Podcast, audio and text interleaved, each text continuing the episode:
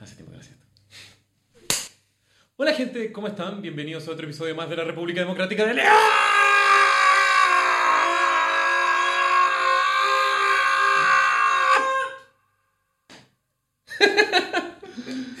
Así comenzamos súper energéticamente y como esta semana estamos aquí acompañados junto a Ignacio Brecha.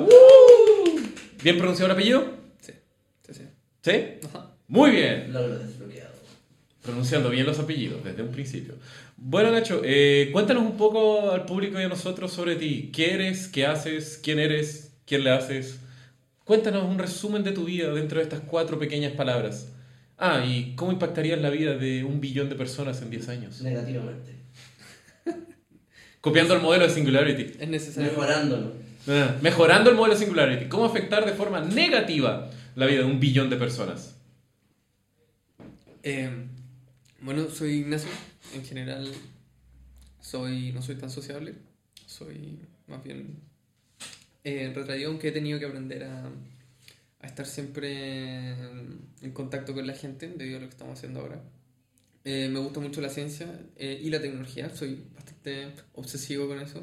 Toda la vida me ha gustado, siempre quise dedicarme a eso y lo que estamos haciendo ahora con LabSpace es, eh, yo creo, la consolidación profesional de este amor por la tecnología. Eh, tengo un hijo de 5 años, estoy casado hace poquito. Eh, Oh. Ah. Primer invitado casado. ¿Primer invitado casado? No. ¿O explícitamente casado? Chileno creo que primero casado. Porque cuando tuvimos un... Ah. Zoltan. Y también a David, Simpson. Simpson. Todos los gringos que hemos entrevistado han sido viejos casados. Sí. Es el primer casado. Y no soy viejo. Tengo- Exacto. Es el primer joven casado. Joven casado. 30. Tengo 31. Sub 30. Casado. Ya. Eh, Así que eres casado sub 30. Casado sub 30. casado Quedamos ahí. sus 30, con hijo, 5 años. ¿Adorable el hijo? ¿Ah? La pregunta más cejada de la vida. ¿Qué cosa? ¿Adorable tu hijo? Obvio. Ya. Sí, adorable. Eh, y queremos ir por el segundo. Ay, ay, ay. Así que bueno, en eso estamos. Y estamos con... y en eso estamos todas las noches, sin porrito. Más, más rato leo, así que. No, no, no, no tan, no tan todavía, pero sí me refiero a que primero consolidarse profesionalmente y después, cuando ya esté mejor la cosa, Comenzar a tirar así como onda. uh, todo el día. Como una fábrica. De hecho, no me va a dejar de venir. Ya no voy a llegar a la pega así como, chicos, sorry, pero es que estoy en campaña de hijos. Weón, ¿cuántos? Quiero ser un equipo de fútbol, weón.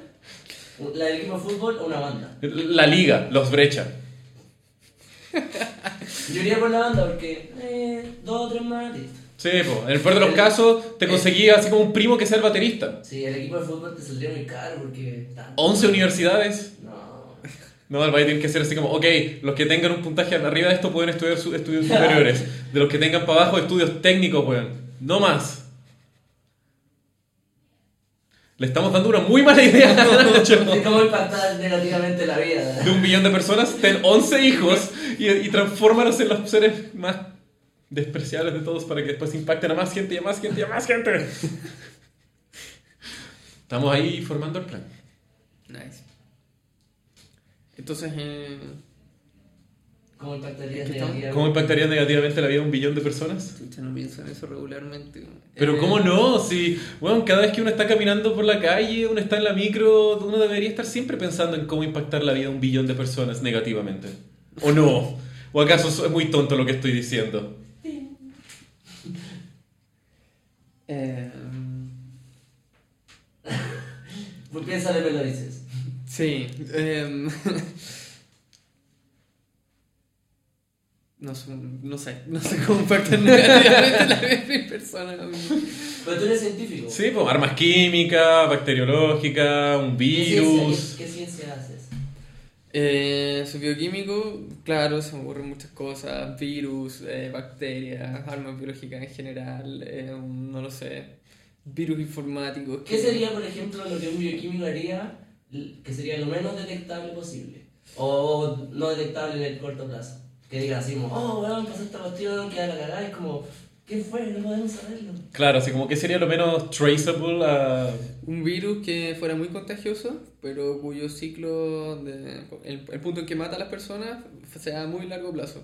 algo así como el VIH. O sea, si tú haces al pelo, el VIH no es muy contagioso, de hecho es bastante poco contagioso. Pero si hubiese un VIH... Sí, aunque es súper específico, onda, cómo se contagia. Exacto, y, y, y la probabilidad de contagio es muy baja.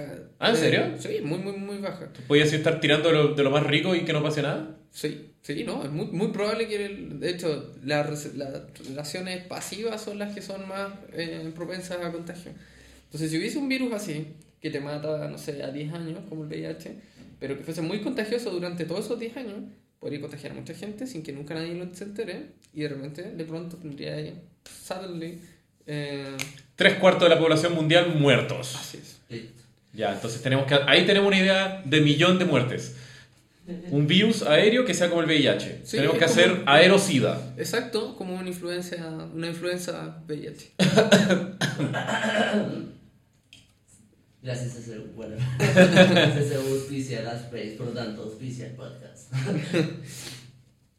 Y bueno, Nacho, cuéntanos un poco más entonces de lo que estás haciendo con el Santiago Lab Space. ¿Qué es, qué hace, quién es y quién le hace el Santiago Lab Space? Eh, le hacemos varios. El Lab Space pone el poto a quien ponga la plata. Sí, no, eso al principio, survival mode, pero ahora ya no. Tenemos un puesto más selectivo. Pero para los que no saben qué es LabSpace, nosotros lo que hacemos es, em, tenemos infraestructura y prestamos además asesorías, mentorías a proyectos de eh, emprendimiento de base científica. En Chile en general no hay muchos laboratorios, salvo fuera de las universidades y los que prestan servicios especializados. No hay ninguno, de hecho, que sea específico para hacer emprendimiento. Eh, que sea además abierto, o sea, probablemente hay muchos emprendimientos metidos en muchos laboratorios que no son este, pero no son laboratorios que se dediquen a prestar esto como servicio, por lo tanto, o eres amigo del dueño del laboratorio, o eres alumno del profe donde estás con el laboratorio, o no tienes lab. Entonces, em, esta era una necesidad propia y te- terminamos haciéndolo como un laboratorio abierto para todos los que tuvieran este problema. Y finalmente esto lo hemos convertido en un negocio Ha transformado en negocio la ciencia. ¡Oh, Dios mío! Así es, para mucha gente somos las putas de la ciencia. Eh, pero Para los puristas de la ciencia, se vendieron. sí, nos vendimos y nos vendemos con orgullo. weón. A mí me gusta el negocio, me gusta ganar plata. Eh, Me gusta alimentar a mi hijo y no pensar que el próximo mes voy a estar pasando Me hambre. gustan Por las bitches. O sea, eh, mi esposa. mi esposa. Mi esposa. pero. eh, Mati. eh, Un saludo para la mujer de Nacho. La Nati, la Nati. Nati, un saludo para ti. Y eso, bueno, la verdad es que por- más que nos demonicen el lucro, y Chile además está súper demonizado el lucro, no puedes hablar de ganar plata en ni una parte porque, bueno, los, nuestros empresarios se encargan de, De hacerle manchar la ma- muy imagen. mala fama al lucro. El lucro no es malo, pero... La corrupción es mala, el abuso es malo, Exacto. sin duda alguna. Estoy de acuerdo. Pero el hecho de que tú generes un ingreso a base de un negocio no es malo. Exacto, sobre todo si estoy con todas las de la ley y acá nos preocupamos harto de que todo esté malo bajo la ley. Y más aún, estamos creando empleos. Así es. Y empleos que requieren de capital humano avanzado, que son los doctores, que no son contratados en ningún otro lado que no sea la academia. Y eso es lamentable porque tenemos muy buenos eh, científicos y doctores, pero en la industria nadie cree que tenga mucho valor el hacer investigación e innovación. Siendo que hay países que basan su economía en, en esto. Claramente es una actividad lucrativa, solo que en Chile nunca se le ha sacado provecho y todos los científicos que habían hasta hace poco siempre han dicho que hacer eso es prostituir la ciencia. Así que ahora con orgullo decimos que somos las putas de la ciencia. LabSpace. Las putas de la ciencia. Ignacio Brecha.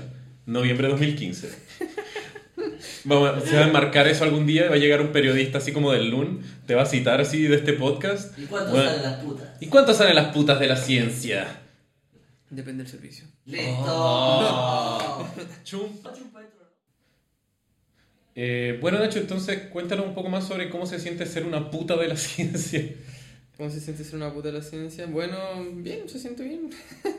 Eh, la verdad es que a nosotros nos gusta esto de, de darle valor al valor económico al conocimiento. Mm. En general como que no, es que hay que generar conocimiento porque esto contribuye tanto a la humanidad, ok, sí, pero ese conocimiento nunca va a llegar a las personas realmente si es que no uno no desarrolla un producto que les llegue a las personas y vivimos en un mundo capitalista, en un mundo con un modelo neoliberal que sin entrar en juicio si es bueno o malo, me guste o no, le gusta a la gente o no. Hoy en día es la manera de poder llegar hasta las personas. O sea, si yo quiero llegar a un millón de personas o mil millones de personas, no tengo otra forma de hacerlo, a menos que quiera quemar mucha plata.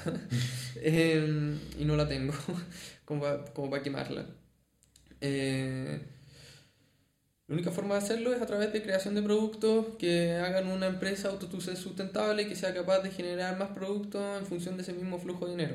Y eso te permite llevar un producto, un fármaco, o un kit de detección o una solución industrial o alguna invención hasta la vida de las personas. Y a mí me gusta esto, me gusta que la ciencia sirva, que la gente la- le lleguen las cosas, no solo que hablen de lo bonito que es la ciencia y sí, me gusta, pero creo que por sí misma no, no su contribución no, no, no tiene una contribución real en la vida de las personas.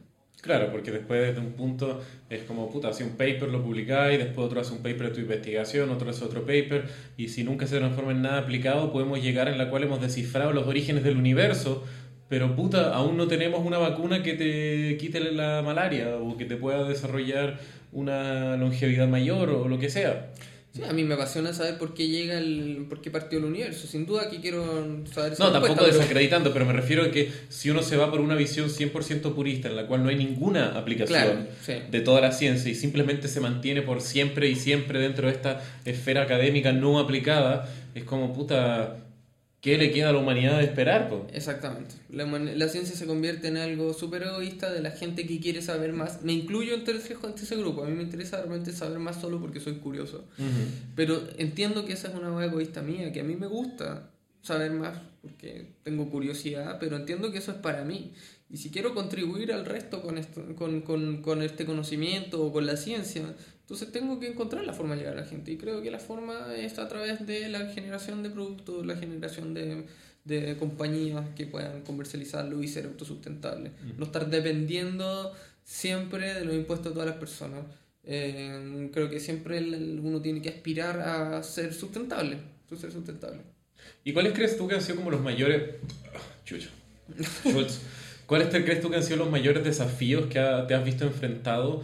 Tanto como administrativo, onda, me imagino que obviamente la plata y todo eso, porque puta que es difícil tener plata y todo, pero más allá de eso, onda, ¿cuáles han sido los mayores desafíos que tú has tenido durante todo este proceso de la creación del Santiago Lab Space? ¿Y cuáles han sido como los mayores éxitos que sientes tú no? también? Onda? Comencemos por la- la- las dificultades que no sean plata, porque todos sabemos, puta, que es caro armar un laboratorio, entre los equipos que tenéis que comprar, eh, adecuar un espacio y todo eso, pero fuera de, de esa web más básica. Sí, lo que pasa es que yo creo que la principal dificultad, o sea, sí, es, la- es, es derivada de la plata y me- aunque me digan que no, lo voy a decir. Y en el fondo no es conseguirla, conseguirla puede no ser tan difícil. Lo que es difícil es que tú estás en un proyecto que requiere realizar ciertas actividades, pero se te hace difícil realizar esas actividades si el, no sé, el 50% del tiempo se te va en buscar plata. Entonces, si pudieras estar tranquilo con un fondo que, o con un capital privado o con un algo que te permita partir rápidamente, bien, sería, podrías dedicarte al core del negocio constantemente eh, y partir más rápido. Pero son tan limitados los fondos que, que, que se dan en Chile y es tan, es tan poco lo que creen los, los, los inversionistas privados en este país en proyectos de ciencia y tecnología que es, es- muy difícil. La, la escasez de recursos hace que se te vaya todo el tiempo en tener más recursos. Entonces como que pierdes el foco de desarrollar un buen espacio teniendo que pensar en el modo de subsistencia de que concha madre tengo que pagar las cuentas, tengo que comprarme un electroporador, tengo que comprarme otra campana Ujú. y todo eso. Así es. Entonces, claro, eso lo hemos solucionado teniendo un buen equipo, donde algunos de nosotros nos dedicamos todo el día a levantar fondos y otros se dedican a hacer la administración, las operaciones, etc. pero por suerte estamos ya llegando a un punto en que se está produciendo eh, la autosustentabilidad. Estamos, estamos, estamos acercándonos bastante a eso. Eh, de hecho, ya llegamos a un punto en que tenemos más ingresos de forma privada que pública. Eh, pero, Bien. sí, ha sido difícil, pero eh, aún así, eh, la verdad es que sigue siendo duro porque eh, partir, la verdad, sin fondos públicos hubiera sido imposible. Eh, y hubiese sido muy bueno que alguien hubiese creído en la causa eh, y hubiese, nos hubiese puesto la plata para poder partir. Hemos avanzado muy rápido, mucha gente nos reconoce eso. Ujú. Pero si hubiéramos tenido los recursos, hubiéramos avanzado aún más rápido. Eh, muchos, hay, hay dos fondos de inversión que están diciendo, estoy esperando que les vaya bien para ponerles inversión. Cuando me vaya bien no voy a necesitar la inversión, si me va realmente bien. Claro, es como esa paradoja del inversionista cagón. Es como, no, no, no, no, es que ahora ustedes están muy verdes y todo eso, pero cuando realmente les esté yendo bien, ahí les voy a poner la plata. Pero Claro. es como, bueno, para cuando me está yendo bien, yo no te voy a necesitar, onda, yo voy a necesitar una weá así como de otro nivel que está dos órdenes de magnitud por sobre tú. Exactamente. Onda, sorry, yo voy a estar buscando no un palo verde y todo, no, yo quiero ver así 30, 40, 50, no sé, onda, como por ese rango podría ser como... Claro, o sea, obviamente, cuando te vaya bien, pero quizás, quizás, y eso también eso en Chile pasa, que la gente que es como la obsesión por recibir inversión privada a toda costa, de repente no lo necesitáis. Claro, ir no- a base de pura venta e ingreso mismo crecer. Exactamente, porque- eh, o el modelo nuestro que también contempla tomar equity de otros proyectos. Si uno de esos proyectos recibe una inversión privada buena nosotros podemos hacer un buen éxito en algún punto, a lo mejor de ahí vamos a sacar una buena cantidad de plata, dependiendo de cómo le vaya a esos, proyectos. Pero Si eso no, la que es el próximo Facebook. No sé si tanto, pero yo creo que no va a ir bien. O sea, creo que han demostrado unas cosas más importantes que es eh, resiliencia absoluta, eh, ambición, tienen ambición. Eh, pero si no tenía ambición, mejora esa investigación fundamental. Eh, y el último punto que también es como que han sabido tomar las oportunidades que han tenido. Entonces yo creo que, bueno, no la clave bien, ojalá eh, sigan como van. Eh, y eso, felicitaciones por eso. Felicitaciones por su último fondo adjudicado. Gracias, lo anunciamos en el podcast. ¡Woohoo! Nos ganamos un fondo, yeah. Posiblemente por harta plata, pero no nos lleva la carta formal de Corfo, así que uh, estamos esperando. No, pero eso nunca fue. Sí. Eh, y Nacho, entonces, ¿cuáles han sido como los mayores sentimientos de victoria que has tenido hasta ahora? Onda, ¿Cuándo son esos momentos en los cuales te sientes así, que llega esa como brisa dorada en tu cara y estás como a punto de llegar y poder chorrear tu felicidad sobre la cara, cuello y pecho de todos tus miembros de equipo que han estado apoyándote ahí en las buenas y en las malas? He tenido varios, y después de repente uno se vuelve como tolerante a eso. Es como, no sé, pues la primera vez que levantáis un fondo semilla o algo, es como, ¡wow! Levanté plata. Y es como, ya, después te das cuenta que no era tan difícil y que mucha gente lo hace y te volvís tolerante. Pero en la primera vez que lo hacía es como euforia. Euforia y etcétera. De hecho, me acuerdo una vez que estaba con Doherty. Grande Doberti, un saludo y un abracito y un besito. ¡Mua! Y los demás chicos que nos íbamos a reunir justo un día que nos dieron un resultado que habíamos quedado en Startup Chile y fue como, oh, quedamos en Startup Chile y como que... Pero el primer Startup Chile siempre se recuerda, es sí, como... absolutamente. Es es ese momento en el cual sientes que, oye, puede que esto dé para algo, puede que no estemos tan locos. Y es como, ¡ah! Y la otra felicidad buena que tenemos, eh, o que he tenido yo personalmente, es que muchas veces eh, tú veis el lapso y siempre lo veis como sólido y todo, pero hemos tenido nuestros momentos malos y de repente me los he comido, o sea, yo como que trataba de resolver las cosas así bien solos, no transmitirlo mucho al equipo, bueno, en el fondo transmitir confianza, que la cosa no, no, no, va a caer, que va a andar bien, y de repente se solucionan esos problemas y, y todo va súper bien, ¿cachai? O sea, lo que voy es cuando se han solucionado los problemas graves que a lo mejor eran limitantes y que te podían botar todo el negocio, eh, eso también es bastante tranquilizador y ha sido un buenos momentos. Y suelen, se su- suelen ser también momentos en que, no sé, pues, algún proyecto te, te contrató o llegó una empresa y te contrató por alguna otra cosa y eso te sacó de tu apuro y etcétera cada vez es más sólido, yo siempre lo digo lo mismo. eh, y ahora puedo transmitirle más, más estrés al resto del equipo, así como hacerlos más conscientes de, de los problemas reales, porque efectivamente ahora son menores. Y, y aunque los cabros quien digan así como, oh, está todo mal, así, no, antes estuvo mucho peor y ustedes nunca supieron. Y, ¿Y crees tú que fue la mejor decisión el haber ocultado esa información y haberte llevado tú toda esa carga? Sí, creo que sí, porque en el fondo la gente trabaja, o sea, no es como la que la ocultara, sino que es como mostrarla de un modo no tan terrible. Y eso da optimismo a tu equipo, hace que la gente se, se sienta con más confianza, vamos a salir y etcétera. Fondo, y eso lo aprendí siendo papá también. Es como, si tú a tu hijo cuando está en una situación de peligro y le decís, no, nos vamos a morir, nos vamos a morir. Me acuerdo esa vez que estábamos escalando y mi hijo se tropezó y estaba como, ¡ah! Y yo le ¿Vas a dije, morir? ¿Vas a no? no voy a decirle eso, todo va a estar bien, todo va a estar bien. Entonces es como un poco también de liderar un grupo es como eso, tenéis que en el Como fondo... ser un papá. Sí, dar confianza al resto, ¿cachai? Vamos a salir de esto, todo va a estar bien y aquí está la solución. Ah, Trabajemos por ella. Y la verdad es que para mí la prueba de que ha funcionado es que todo esto ha seguido andando, funcionado, sus problemas se han solucionado, hemos salido adelante y ahora estamos en una situación bastante buena. Lo estamos haciendo con la Universidad de California, tenemos con- convenios con Startup Chile, Australia Cuba, eh, con Brain UC, etcétera. Y eso ha sido toda una construcción de cosas y de solucionar problemas que han ido saliendo y sin duda que ha sido importante el ser optimista. Muy bien. Bueno, gente, cortamos aquí nuestra primera parte después de este emotivo comentario de Papa San Ignacio Brecha, el Mac Daddy de Santiago Lab Space.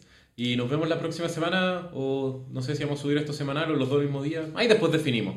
Así que, o si van a ser dos partes, van a ser más. Pero nos vemos en el próximo episodio. Muchos besitos y amor. ¡Mua! Saludos.